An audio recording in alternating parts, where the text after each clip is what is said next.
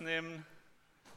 Und ich freue mich, dass, wir, dass ich euch heute entführen darf in die Geschichte Esthers. Mir wurde kein besonderes Thema vorgegeben, einfach nur, dass ich heute sprechen soll, eine Predigt machen soll. Und dann hat man den Luxus, vor allen Dingen, ich habe richtig viel Zeit. Ich kann predigen, so lange ich will und ich kann trotzdem nicht überziehen.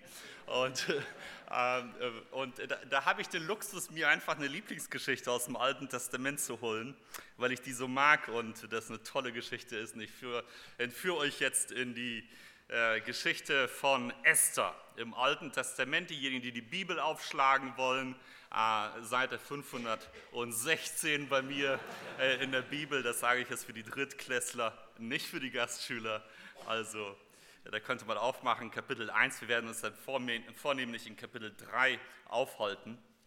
Eingeleitet wird das ganze Buch hier in Kapitel 1 mit den ähm, Worten, das siehst du den Zeiten von Ahas Pheros, ähm, passiert dem König damals, der ein unglaublich großes persisches Reich aufgebaut hatte.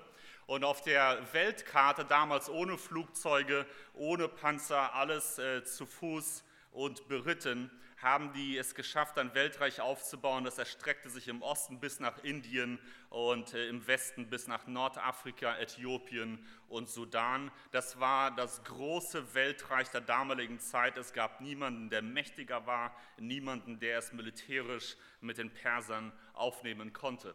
Ganz stolz wird hier berichtet, dass dieser Mann Herrscher war über 127 Provinzen. Das hatte bis dato offensichtlich keiner geschafft. Zu seiner Lebzeit gab es niemanden, der so viele Provinzen vereinigen konnte.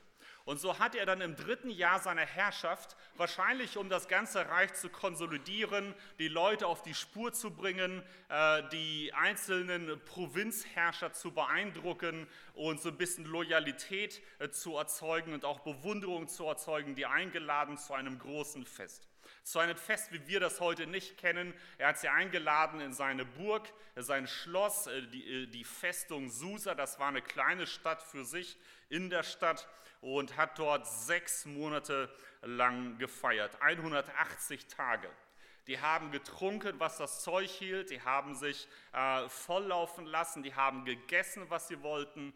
Und er hat die Generäle, also die VIPs aus dem Militär reingeholt und aus all den Provinzen die Top-Leute, so dass er dort Bewunderung erzeugt hat, dass die Leute etwas Gutes bei ihm erlebt haben, dass sie sagen konnten, ich war da, ich habe es gesehen, ich weiß, zu wem ich gehöre, ich bin auf der Erfolgsspur, wenn ich diesem König äh, Loyalität äh, leiste. All das ist halt äh, praktisch Zweck solch einer Sache.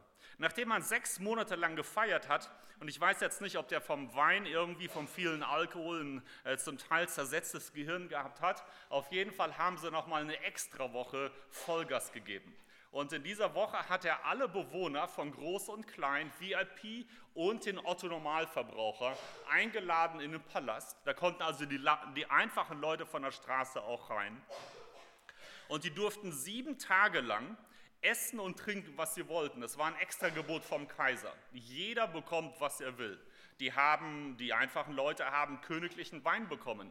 Sie haben aus goldenen Bechern trinken dürfen. Dinge, wo sie nie rankommen, das durften sie jetzt in die Hand nehmen und durften schlemmen und feiern und essen und trinken und saufen, was das Zeug äh, hergab, so viel sie wollten. Jetzt ist es so, dass er am siebten Tag voll guter Dinge war vom Wein, sagt die Bibel.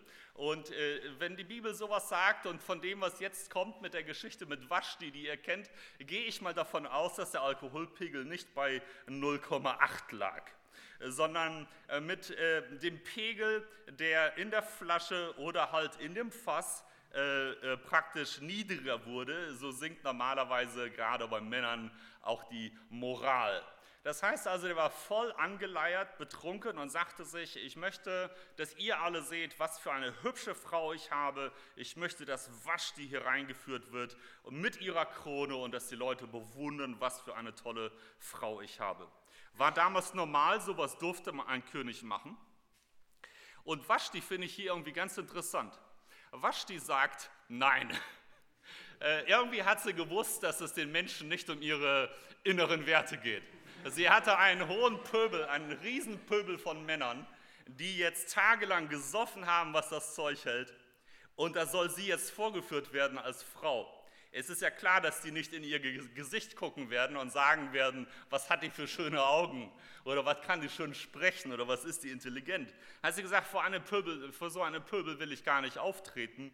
Da hat sie meine Bewunderung, ich würde sagen, Mädel, gut gemacht. Äh, fand der König nicht gut. Er hat sich mit seinen Beratern zusammengetan, da war er erstmal stinksauer, weil er blamiert wurde äh, vor all diesen hohen Generälen. Und interessant, damals gab es auch einen Rechtsstaat. Es gab eine Gewaltenteilung. Und der König war nicht über dem Gesetz, sondern unter dem Gesetz. Das heißt also, alles, was er es beschließen wollte, was mit Vashti passieren musste, das musste er mit seinen Beratern, die im Gesetz kundig waren, besprechen. Und die mussten sehen, ob das mit dem Gesetz der Meder und Perser eigentlich vereinbar war. Das ist eigentlich eine total super Sache. Da sind wir im Mittelalter dann wieder weit zurückgefallen hinter das Niveau, was die damals hatten. Aber auch diese Berater haben nicht wirklich geholfen. Die haben gesagt, sowas wird sich jetzt im ganzen Land fortsetzen, dass Frauen ihre Männer nicht achten werden, äh, weil die Frauen hören werden, was Vashti getan hat. Also müssen wir ein neues Gesetz erlassen, dass sowas nicht geht und dass sie abgesetzt wird. Und so haben sie die abgesetzt. Das war im dritten Jahr und so war er ohne Frau. Er hat dann noch ein paar Feldzüge gemacht, sich mit anderen Dingen beschäftigt. Vier Jahre lang war er dann ohne eine Hauptkönigin neben sich und dann, als er anfing, sich wieder Gedanken zu machen über Vashti, ganz interessant, er macht sich Gedanken über seine Frau und fragt sich, was haben wir der jetzt angetan? Da kommen seine Berater mit der Idee, wahrscheinlich aus Angst, dass er wieder zurückläuft, ähm, wir holen dir eine neue Frau. Mach doch einen großen Wettbewerb, Next Top Model, sowas äh, von Persien. Und da suchen wir dir im ganzen Land, in allen 127 Provinzen, wir haben viele Menschen, äh, die anderen Frauen und die anderen Länder und Ländereien haben alle äh, tolle und hübsche Töchter. Da suchen wir dir eine richtig hübsche Braut. Und so kommt es dazu, dass die äh, Leute, die dann auf der Suche gewesen sind, gerade auch die Kämmerer, äh, auch äh, praktisch in Susa, dort wo Mordechai gelebt hat, auf Esther kommen. Und Mordechai selbst wusste, er hat hier eine äh, kleine Jüdin in seiner Familie, er ist auch jüdischer Abstammung, ähm, natürlich ähm, mit, mit dem Exil äh, praktisch nach ähm, Babylon gekommen, jetzt nach Persien und wohnte dort und war ein hoher Beamter. Und Esther war die Tochter von seinem Onkel. Er war aber alt genug, sie als seine Tochter in seine Familie aufzunehmen. Er war also ihr Cousin, nur altersmäßig alt genug, ihr Vormund zu sein. Und diese junge Esther war bildhübsch, hatte aber das Problem, dass sie bereits in ihrem jungen Alter beide Eltern verloren hatte und in einer Minderheit groß geworden ist, wo es besser gewesen ist, Leuten nicht zu sagen, dass man jüdische Abstammung ist. Also gab es irgendeine Form von Antisemitismus, die damals auch schon latent da gewesen ist. Und so sagt der Mordechai ihr, komm, bewirb du dich auch, mach das, vielleicht findet der König Gefallen an dir. Und so kommt es, dass sie mit in diese Auswahl kommt und sie lernt den König kennen. Und der Gedanke war der, dass du mit dem König Zeit verbringst und danach nicht mehr unter das gemeine Volk darfst, sondern im Haus der Nebenfrauen den Rest des Lebens klosterartig äh, dein Leben verbringst eigentlich für einige toll, für andere nicht so toll, weil du kannst dein Leben nicht entfalten, keine freien Entscheidungen fällen, bist eigentlich in einem goldenen Käfig, kannst nicht heiraten, Kinder haben, dein Leben ist eigentlich vermurkst, nur dass du halt äh, viel zu essen hast und ganz toll gepflegt und gepempert wirst. So wird Esther dann äh, reingenommen in der Hoffnung, vielleicht ist sie die eine, die Königin wird und wird ein ganzes Jahr lang Mädels, das gibt es heute leider nicht mehr, das machen wir auch an der Bibelschule nicht. Ein ganzes Jahr lang Wellness-Programm bekommt sie. Sechs Monate, das eine Programm kann man in der Bibel nachlesen, sechs Monate das andere Programm, so dass man an ihrer Haut, in ihrem Körper alles gemacht hat, um das, was da war, noch irgendwie schöner zu machen, dass die Haut mehr strahlt und glänzend, alles ist super. Und sie war dann super und top gepflegt und kam gut gekleidet zum König. Der König hat sie kennengelernt und hat später dann wieder nach ihr gefragt und nach ihr verlangt. Und so wird diese kleine, unbekannte äh, Jüdin praktisch zur Königin und eingesetzt. Neben Ahasveros bekommt die Königskrone und wird praktisch die Königin neben ihm. Das heißt nicht, dass sie ihn die ganze Zeit gesehen hat, auch nicht jeden Tag mit ihm die Zeit verbracht hat. Manchmal gab es Abstände von einem ganzen Monat, wo sie ihn nicht gesehen hat. Es war grundsätzlich so, dass er sie rufen musste und wenn er sie nicht gerufen hat, dann durfte sie auch nicht zu ihm kommen, weil es darauf eine Todesstrafe gab, auch für die Frauen. Und so lebt sie jetzt mit dem König. Das eine Jahr vergeht, das zweite Jahr vergeht, das dritte Jahr vergeht. Mordechai hat ihr gesagt, verrate keinem, dass du Jüdin bist, weil das wird ein Nachteil für dich werden. Tu einfach so und äh, vermeide das Thema und sei ganz normal. Und so ist sie auch ganz normal gewesen, hat keinem gesagt, wo sie herkommt, auch keinem gesagt, dass sie mit Mordechai verwandt ist. Mordechai war immer im Tor in der Burg, ganz in der Nähe, so dass er dann immer so ein bisschen hören konnte, wie es ihr geht und was da abgeht. Und so kam es dann im siebten Jahr, ähm, dass ähm, im dritten Jahr haben wir angefangen, im siebten Jahr ist Esther praktisch Königin geworden. Und ähm, dann kam in, die, in, dieser Zeit wurde Haman, ein großer Beamter, vom König äh, praktisch befördert.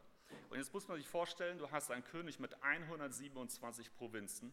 Da gibt es sehr viele Menschen, die Staatssekretäre sind, Minister sind, ähm, praktisch die Gouverneure in den Provinzen sind. Und jetzt erhebst du jemanden, der so eine Sonderstellung hat, direkt unter dem König, mit dem der König alle wichtigen Fragen berät. Und dieser Hamann, der hat eine. Wie bitte?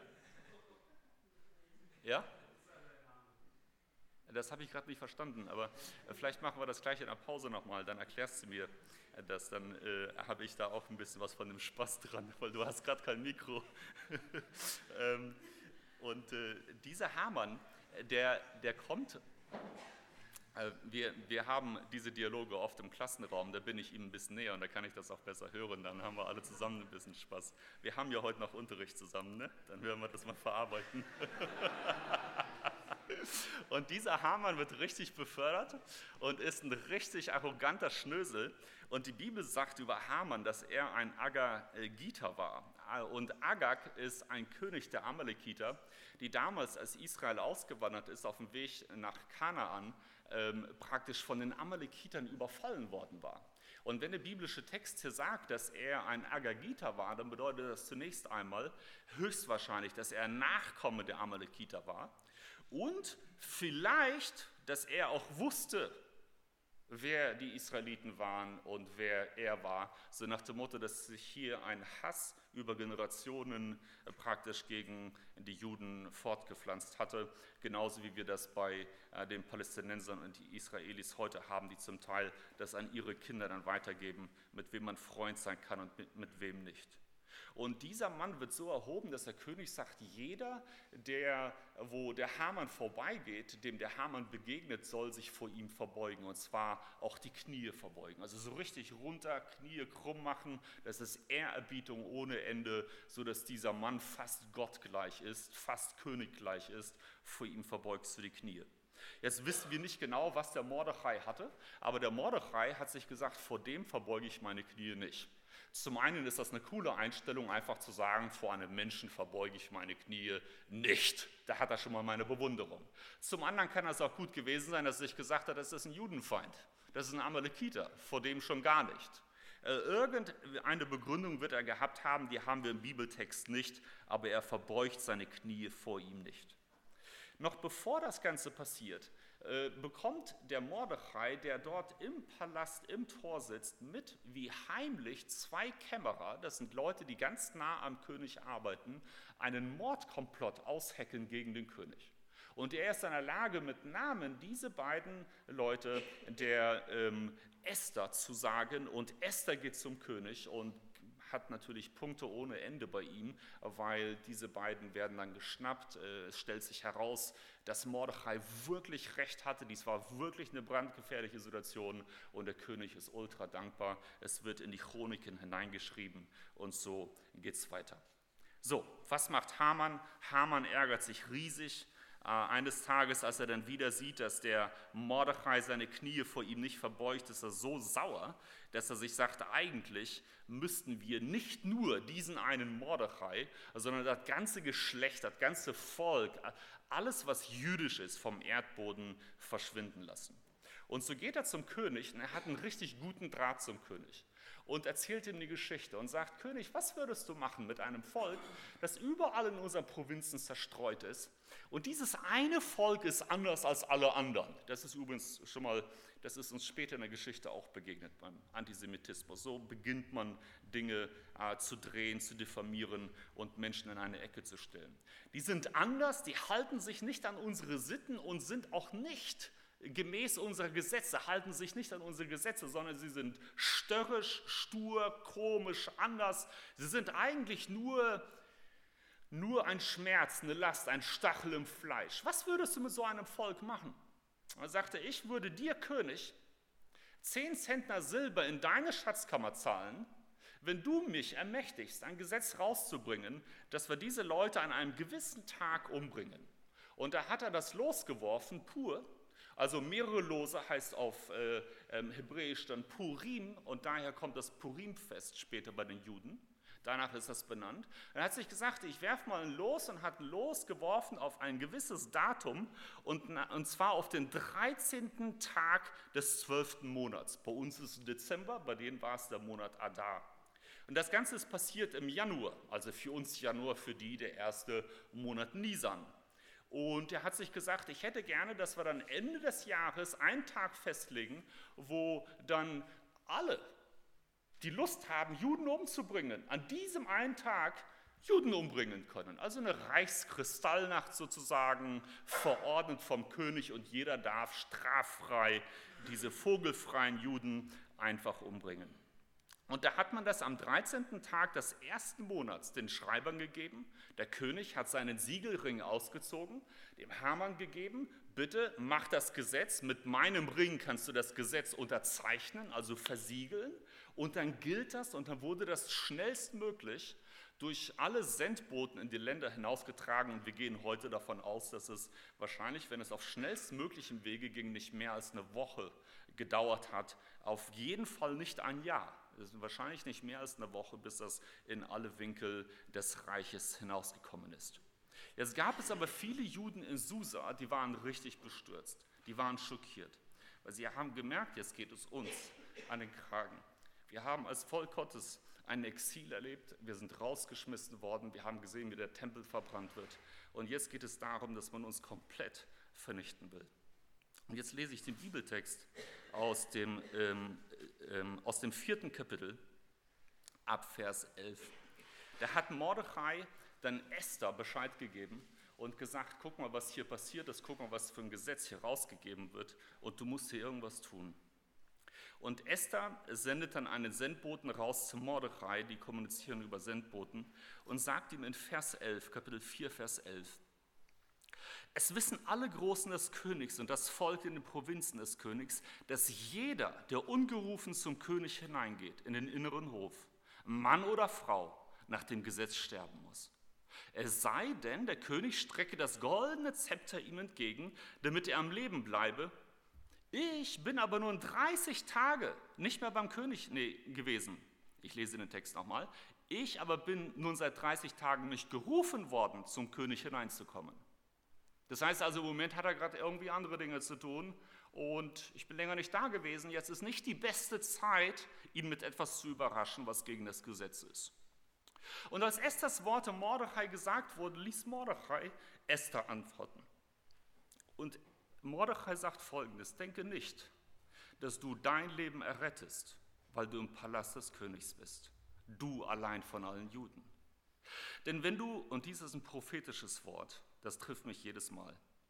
Deshalb bin ich so begeistert von dieser Geschichte.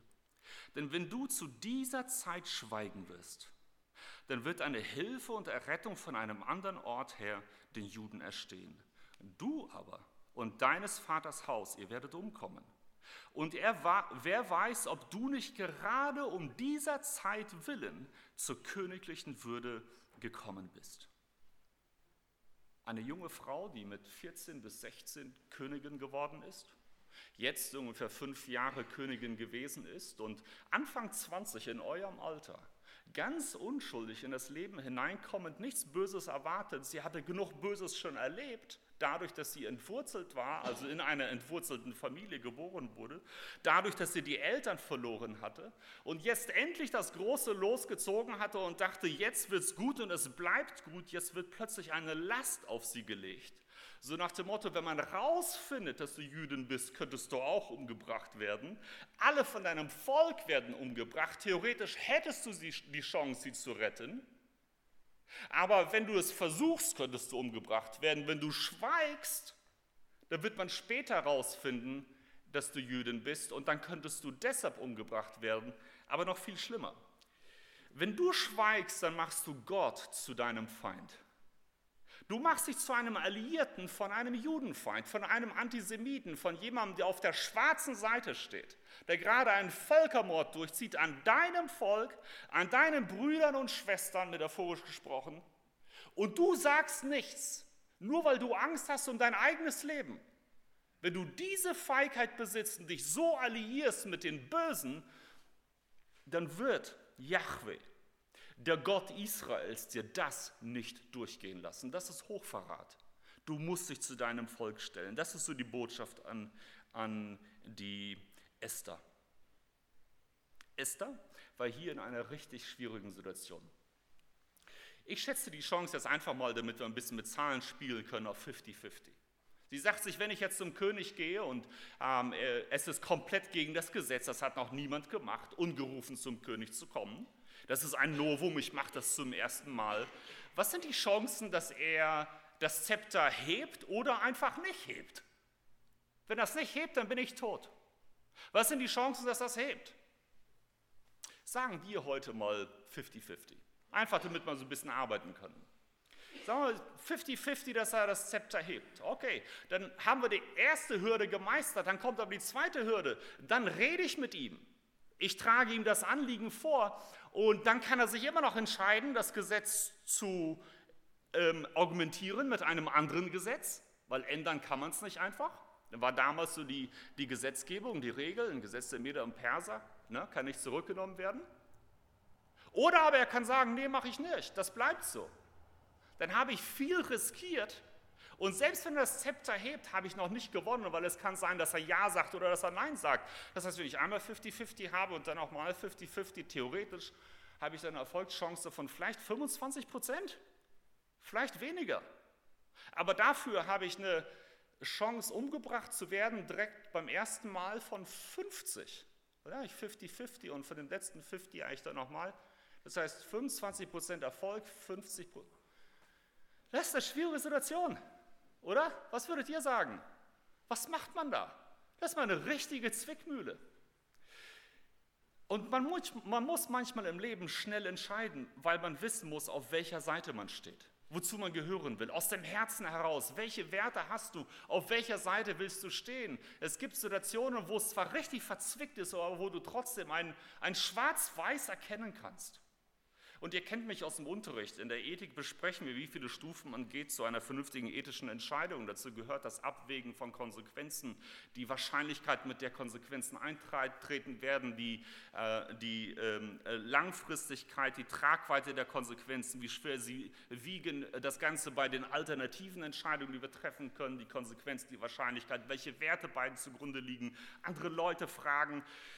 Das besprechen wir alles im Unterricht und das ist auch total gut und richtig und wichtig, aber hier hat sie einfach keine Zeit und sie nimmt sich nicht die Zeit, weil dies ist eine super dringliche Sache. Die Antwort, die sie gibt in Vers 15 an Mordechai, wo er gesagt hat, wer weiß, ob du nicht gerade um dieser Zeit willen zur königlichen Würde gekommen bist, ist folgendes. Sie sagt, so geh nun hin zu Mordechai und versammle alle Juden, die in Susa sind und fastet für mich dass ihr nicht esst und trinkt drei Tage lang, weder Tag noch Nacht. Und ich und meine Dienerin, wir wollen so fasten. Und dann will ich zum König hineingehen, entgegen dem Gesetz. Und komme ich um, so komme ich um. Diese Frau hat diese Entscheidung spontan getroffen. Jung, unschuldig, alle Qualifikationen, die sie bisher mitgebracht hatte aus königlicher Sicht, war einfach, dass sie hammermäßig gut aussah. Aber offensichtlich hatte sie in ihrem Herzen eine tiefe Frömmigkeit, einen tiefen Respekt vor Gott. Sie wusste, zu wem sie gehört. Sie wusste, dass sie ein Kind Jahwes ist. Sie gehört zu Jahwe, sie gehört zum Volk der Juden. Und sie würde sich nie auf die andere Seite stellen und hoffen, dass sie damit durchkommt, während ihr gesamtes Volk abgeschlachtet wird. Und hier habe ich eine junge Frau, die mehr Mut hat als viele erwachsene Männer, weil sie ihr Leben aufs Spiel setzt für ihr Volk, so nach dem Motto, wenn ich mein Volk retten kann, dann werde ich mein eigenes Leben dafür auf den Altar legen. Und wenn nicht, dann sterbe ich wenigstens mit den Gerechten, anstatt mit den Ungerechten zu überleben. Was ganz interessant ist in der Erzählung hier im Text, ist es ja so, das Ganze passiert in unserer heutigen Sprache jetzt, in unserem Kalender im Januar. Der, diese Reichskristallnacht, die sollte passieren im Dezember. Das heißt, eigentlich hätte sie sagen können, ich warte. Erstmal schlafen, aussitzen. Sei stille dem Herrn und warte auf ihn, ist so ein Lieblingsvers von gewissen Leuten. Da kann man so Trägheit, Lethargie, Unentschiedenheit, Angst, Entscheidungen zu treffen, Mutlosigkeit, verwirrt sein, Durcheinander schön zukleben mit diesen Bibelversen und dann klingt das für jeden irgendwie auch noch fromm. Ja, so christliche Tugend der Geduld und dabei hast du einfach keine Ahnung, was du machen sollst. Hätte sie machen können aber sie war irgendwie getroffen in dieser Situation und sie wusste, auf welcher Seite sie steht. Sie wusste, was sie zu tun hat. Und sie wusste, hier müssen wir fasten und beten und ich werde das Risiko eingehen und ich habe keine Ahnung, wie das Ganze ausgehen wird. Eine ganz kurze Anwendung für euch. Ihr wisst auch nicht, wie euer Leben laufen wird. Und ich auch nicht. Ich bin 47 Jahre alt und ich habe keine Ahnung, wie es weitergeht. Ich sehe die Dinge, die jetzt sind, und die sind für mich klar. Aber jeder von uns kann Überraschungen im Leben reinbekommen, die du nie erwartet hast. Keiner weiß, wie die Zukunft ist. Vor allen Dingen, wenn ich eine Entscheidung zu treffen habe, dann überlege ich mir, welche Konsequenzen wird diese Entscheidung haben. Möglicherweise. Aber keiner von uns weiß, ob diese Entscheidung wirklich zu diesen Konsequenzen führen wird. Es gibt so viele Ungewisse, dass wir immer, wenn wir etwas kalkulieren, immer nur Prognosen geben, Hoffnungen, Wünsche, Erwartungen aussprechen, aber Sicherheiten haben wir nicht. Alle Entscheidungen haben damit zu tun, dass du einen sicheren Boden bei Gott hast, aber die Zukunft nicht kennst und in diese unsichere Zukunft mit ungewissen Entscheidungen hinein eine Entscheidung fällen musst und sagen musst, was du willst wozu du stehst. Was, mich bei Esther so was ich an Esther so bewundere, ist Folgendes. Kläre deine Werte. Sie wusste ganz genau, auf welche Seite sie stehen würde. Sie würde nicht mit einem König den Rest des Lebens verheiratet sein wollen, der ihr Volk umgebracht hat, die Juden abgeschlachtet hat, im ganzen Land. Und sie würde dann mit einem schlechten Gewissen daneben leben, die nächsten 50 Jahre oder 60 Jahre, und so tun, als wäre nichts gewesen. Das ist gemäß ihres Wertesystems, ihres Gewissens, da brauchst du eine Sekunde für und du weißt, das geht nicht. Das geht nicht. Das zweite ist, setze deinen Mut ein. Jeder von uns hat Mut. Und keiner kann sagen, ich bin ein junges Mädchen, ich sehe einfach nur gut aus, aber ich kenne mich nicht aus. Ich habe noch die Ausbildung nicht gemacht, ich habe die Ahnung nicht, ich habe die Erfahrung nicht, ich habe die Weisheit nicht. Andere können immer alles besser. Ja, du musst nur lang genug suchen. Einige werden es vielleicht schwer haben, andere zu finden, die es besser können als ihr. Aber ähm, irgendwann, spätestens wenn du älter wirst, findest du Leute, die die Dinge besser drauf haben als du. Und du wirst immer Leute finden, wo du sagst, ja, die könnten sowas, aber ich nicht. Jeder von uns hat Mut für sein Leben, für seine Entscheidung, für seine Herausforderungen hast du genug Mut, um die richtige Entscheidung zu fällen. Und niemand kann diese Trumpfkarte ziehen und sagen, ja, ich bin dazu nicht gemacht, ich habe den Mut nicht, andere vielleicht, ich mache das nicht. Nee, Esther hatte auch keine großen Qualifikationen hineingebracht und sie hat den Mut. Und jeder von euch hat den Mut, wie ein Held zu entscheiden in kriselnden Situationen wie dieser. Du musst wissen, was deine Werte sind. Das ist der erste Punkt. Der zweite Punkt, setze deinen Mut ein. Und der dritte Punkt ist, handle schnell. Es gibt Situationen, in denen braucht man Dinge nicht tausendmal zerreden und nochmal zerreden und nochmal zerreden, bis alles so wischiwaschi ist, dass aus dem Durcheinander ein Megachaos im Kopf entstanden ist. So nach dem Motto, vielleicht kann ich den König ja später bekehren und zu Gott führen. Vielleicht werden ein paar Juden überleben und was anderes tun. Oder ich erwarte, dass Gott durch ein Wunder die Juden retten wird, nicht durch mich. Warum soll ich das machen? Warum gerade ich? Äh, ohne mich könnt ihr nichts tun. Ja, das ist das Neue Testament, das wusste sie nicht, ist trotzdem ein cooler Spruch. Kann man bringen. Ohne mich könnt ihr nichts tun. Warum gerade ich? Der dritte Punkt für euch ist, handle schnell. Bevor die Zweifel dich kaputt machen, bevor du in dieser ganzen Werte-Relativitätsgeschichte kaputt gehst und überhaupt nicht mehr erkennen kannst, was rechts und links ist, dass du Entscheidungen fällst. Und so geht die Esther zum König und ich kann mir vorstellen, was für eine Panik sie hatte. Nach drei Tagen Fasten gebetet vor Gott und sie weiß, dies ist der Tag, der entscheidet und dies ist vielleicht mit 21, 22 Jahren vielleicht der letzte Tag meines Lebens. Und ich kann mir bildlich vorstellen, wie sie so zum König geht. Normalerweise hat man einen großen Palast und einen Gang und am Ende sitzt der König ganz erhaben auf dem Thron und wie sie so in den Saal hineinkommt und super schick angezogen und alles. Aber sie weiß, mit jedem Schritt, mit jeder Sekunde kommt sie an diesen Punkt in ihrem Leben, wo es der letzte Punkt sein kann. Die letzte Sekunde, die geschlagen hat für sie und für die Juden dann sowieso, weil es da keine andere Hoffnung mehr gibt. Und diese junge Frau hat diesen Mut. Und sie macht diesen letzten Schritt, diesen letzten Schritt dahin, wo sie in das Sichtfeld des Königs tritt. Und der König sieht sie und er hebt das Zepter. Ein Riesenstein vom Herzen und sie weiß, die erste Hürde ist genommen, jetzt muss ich nur noch die zweite Hürde nehmen. Das Leben ist erst einmal gerettet. Und dann kommt der König oder sie redet mit dem König und der König sagt, hey, was willst du? Ich, äh, ich habe dich so lieb, Esther, was, was immer du als Frage hast. Ich, ich vermache dir die Hälfte meines gesamten Königreiches. Das ist eine super Botschaft. Und da weiß sie, Optimismus ist angesagt. Und sie lädt ihn ein und sagt, ich hätte gerne, dass du zu mir zum Essen kommst. Ich lade dich ein zu einem großen Festmahl, dich und Hamann. Und Hamann denkt natürlich, wow, wenn der König zu seiner Frau geht, nimmt er mich mit. Und die, und, und die Königin hat nicht nur den König eingeladen, sondern persönlich meinen Namen in den Mund genommen. Ich meine, wie viel weiter kannst du noch aufsteigen, ohne König zu werden, dass wenn die beiden zusammen sind, dass sie dich dabei haben wollen? Wow, er geht nach Hause und überlegt sich, jetzt bin ich der absolute Morgenstern hier im Reich. So hoch ist noch niemand gestiegen wie ich unter dem König, dass die Königin, wenn sie den König sehen will, mich dabei haben will. Wow! Und er geht raus und dann sitzt da dieser Jude, dieser Mordechai. Und er geht raus mit diesem Gefühl von Erhabenheit und, und, und dieser königlichen Autorität und Würde. Ich bin so nah dran am König. Und, und da sitzt dieser, dieser dreckige Jude und er beugt seine Knie immer noch nicht. Und dann geht er nach Hause und redet mit seinen Leuten, mit seiner Familie und die sagen ihm, weißt du, das ist eine ganz coole Idee, wenn du jetzt einfach mal einen Galgen bauen lässt für diesen Juden. Und morgens gehst du zum König rein und fragst ihn einfach, dass er einen extra Erlass rausgibt. Erzählst ihm, was für ein Schwein das ist. Der verbeugt sich vor dir nicht. Wie schlimm ist das denn? Das ist ja ein Gesetz des Königs eigentlich. Der handelt ja gegen den König und sein Gesetz. Also sagt dem König das, dann soll der König morgen beschließen, dass der an diesem Galgen aufgehängt wird. Und ein Galgen ist meistens hat diese Funktion nicht nur, dass der Mensch stirbt, sondern dass das alle sehen. Das heißt, je höher, desto besser.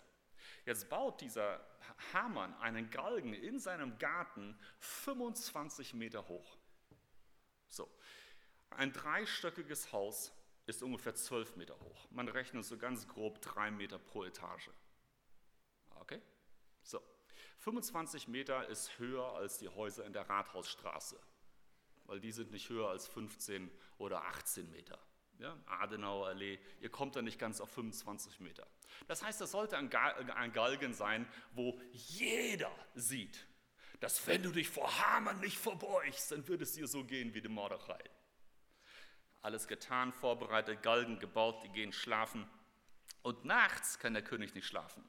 Und dies ist die Nacht zwischen der ersten Mahlzeit und der zweiten Mahlzeit.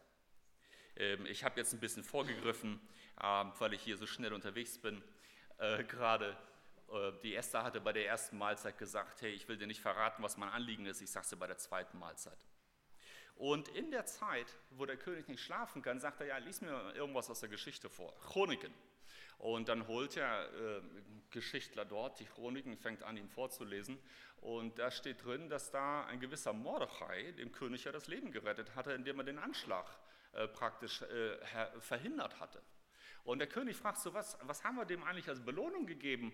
Und dann sagen die Leute, eigentlich haben wir dem gar nichts gegeben. Und der König sagt, der hat mir das Leben gerettet, wir haben ihm gar nichts als Belohnung gegeben. Und dann sagt er, wer von den Hochoffiziellen ist gerade hier im Hof? Das war früh morgens. Ähm, und die, die, gucken so raus und sagen, naja, vor den Hochoffiziellen, jemand mit exekutiver Gewalt, jemand, der eine ordentliche Funktion hat, ist Hamann gerade da. Weil Hamann kam gerade an, so nach dem Motto, er wollte ganz als erster zum König kommen und sagen, lass uns den Mordechai umbringen. Äh, sagt der König, ja, dann holen wir den Hamann rein. Und dann sagt er zum Hamann, Hamann, stell dir vor, wenn wenn, wenn jemand da ist, den der König ganz besonders ehren will, was, was würdest du da machen? Jemand, der wurde so richtig, dass das ganze Reich weiß, dass das eine besondere Person. Und Haman ist immer noch voll. Hier Mahlzeit mit der Königin und die zweite Mahlzeit kommt und ich bin so voll aufgestiegen, ganz beim König. Ich werde geehrt von allen. Wahrscheinlich meint er mich. Und er überlegt sich, was würde ich mir wünschen? Ich würde mir wünschen, dass man mir königliche Kleider anzieht entweder Kleider, die der König getragen hat, oder die gleichen Kleider wie die, die der König getragen hat, aber so wie das, was kein anderer tragen kann. Dann königliche Rosse, also ein Pferd vom König, wo das Pferd eine Krone drauf hat, dass man sieht, normalerweise reitet nur der König damit rum und jetzt ist dieser geehrte Mann da drauf und da sagt er sich, ich möchte, dass einer der Fürsten mich einkleidet. Das war wohl eine besondere Sache damals, dass man von einem Hochoffiziellen eingekleidet wird, dass dieses Einkleiden war dann eine ganz besondere Zeremonie. Und dann sagt er, und dann soll noch ein Hochoffizieller vor diesem Mann hergehen und ausrufen vor den Menschen, so geht es einem Mann, den der König ehrt. Der sagte sich, boah, Kopfkino, wenn ich auf diesem Pferd sitze und ich sehe mich auf diesem Pferd und die Leute und der Mordechai, der soll mich auch sehen. Hey, das wird super. Und dann sagt der König, jetzt geh hin und tu dasselbe mit Mordechai. Und jetzt war Haman derjenige, der den Mordechai einkleiden musste, der dem Mordechai aufs Pferd geholfen hat, der den Mordechai Mordechai durch die Stadt führt und ausruft, so geht's einem Mann, den der König ehrt. Wow, wer anderen eine Grube gräbt. Ne? Wow, das war eine tolle Geschichte. Und dann, und dann, wo diese ganze Sache zu Ende ist, kommt er nach Hause und erzählt das seiner, seiner Familie. Und ich hätte gerne, dass ihr diesen Text kurz aufschlagt. Das ist in Kapitel 5. Nee, in Kapitel 6, ab Vers ähm, 13 müsste das sein. Kapitel 6 ab Vers 13. Da erzählt er seiner Frau, was für ein Mist er gerade erlebt hat, wie schlimm das Ganze war, dass er gerade diesen dreckigen Juden so ehren musste, den er eigentlich umbringen will. Und da passiert wieder was ganz Prophetisches. Und dies sind ungläubige Menschen. Die glauben nicht an Gott. Die haben den Heiligen Geist nicht. Das ist ähnlich wie Biliam. Gott redet manchmal durch Heiden. Und die sagen was ganz Besonderes. Da sprachen zu ihm seine Freunde und seine Frau Serisch, ist Mordechai, vor dem du zu fallen begonnen hast, vom Geschlecht der Juden? So vermagst du nichts gegen ihn, sondern du wirst vor ihm vollends zu Fall kommen. Vers 13. Das heißt, die haben an dieser ersten Szene gesehen, dein Schicksal wendet sich gerade äh, nicht nach oben, sondern nach unten. Irgendwie durch eine Eingebung von oben. Diese Menschen sind alle sehr spiritistisch gewesen damals und Gott hat manchmal solche Kanäle genutzt, um Wahrheiten äh, äh, weiterzugeben. Diese Menschen haben irgendwie gespürt, es ist ein Schutz von oben über dem Volk der Juden. Und du hast dich jetzt mit einem Juden angelegt und jetzt kommt das erste Anzeichen, dass du fällst. Du gesagt, wenn der wirklich ein Jude ist, dann hast du vor ihm verloren, dann wirst du komplett untergehen. Und jetzt kommen sofort die Kämmerer und rufen ihn zur zweiten Mahlzeit. Und er geht zu Esther und mit dem König zusammen zur zweiten Mahlzeit. Und er hat keine Ahnung, dass Esther eine Jüdin ist. Und denkt sich, ja, wenigstens bin ich hier wieder der Star. Und das mit dem Mordechai, das kriegen wir noch geklärt. Und er geht hin zu der Mahlzeit. Und der König fragt wieder, Esther, was willst du von mir, dass du das riskiert hast, in den Königssaal zu kommen, ohne dass ich dich gerufen habe? Und, und Esther sagt in äh, diesem Text in Habe ich Gnade vor dir gefunden, o König. Und gefällt es dem König, so gib mir mein Leben. Gib, gib mir mein Leben um meiner Bitte willen und mein Volk um meines Begehrens willen. Da sagt sie, denn wir sind verkauft, ich und mein Volk, dass wir vertilgt und getötet und umgebracht werden. Und dann sagt sie, wären wir nur zu Knechten und Mägden verkauft, so wollte ich schweigen, denn die Bedrängnis wäre nicht so groß, dass man den König damit belästigen würde.